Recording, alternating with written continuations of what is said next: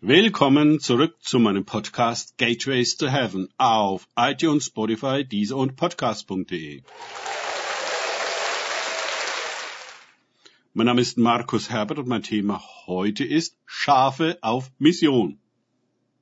Weiter geht es in diesem Podcast mit Lukas 10.3 aus den Tagesgedanken meines Freundes Frank Krause. Geht hin, siehe, ich sende euch wie Lämmer mitten unter Wölfe. Lukas 10, 3. Der Herr der Ernte sendet seine Arbeiter aus und gibt ihnen genaue Instruktionen, die zu beachten über das Gelingen oder Misslingen jeglicher Missionstätigkeit entscheidet. Sobald von den Worten Jesu abgewichen wird und es eine quasi menschliche und irdische Mission wird, also im Wesentlichen keine göttliche und himmlische Mission mehr ist, gehen die Probleme los. Mission und Erweckung gehen Hand in Hand. Die Erweckung beginnt mit dem Angesicht des Herrn, das sich darauf richtet, einen Menschen, eine Familie, ein Dorf, eine Stadt oder ein ganzes Volk zu besuchen. Lukas 10.1.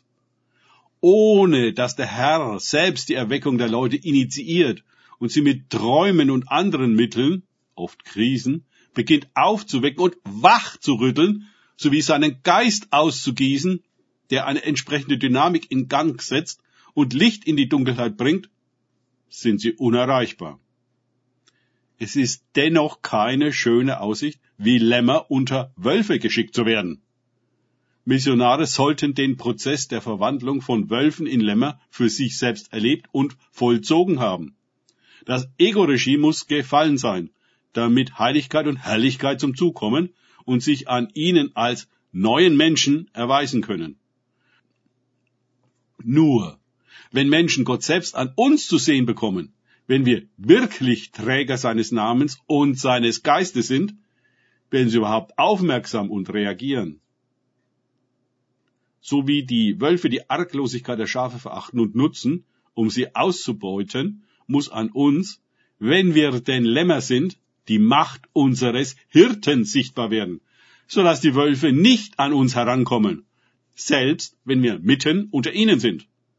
Dann werden sie sehen, dass wir es wagen und uns leisten können, in Frieden und Geborgenheit, in Arglosigkeit und Sicherheit zu leben, ohne Zähnefletschen, Konkurrenz, Gewalt und so weiter. Matthäus 10, 16 fügt noch einen interessanten Satz für die gesandten Schafe hinzu und seid nur klug wie Schlangen und einfältig wie Tauben. Matthäus 10, 16. Die Welt ist klug wie die Schlange und auch genauso giftig und verschlagen.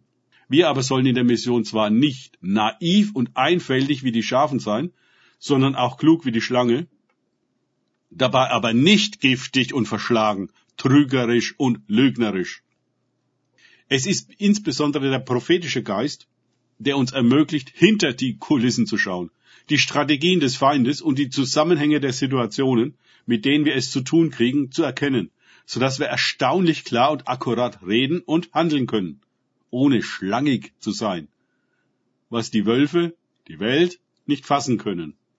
Wenn Erweckung kommt und die Menschen Gott an sich heranlassen, dann, so zeigt die Erfahrung, laufen ihre Geschäfte besser, sinken ihre Schulden, genau wie die Kriminalitätsrate und Rate der Ehescheidungen, geht es gesundheitlich besser, wird die Arbeit kreativer und produktiver und so weiter.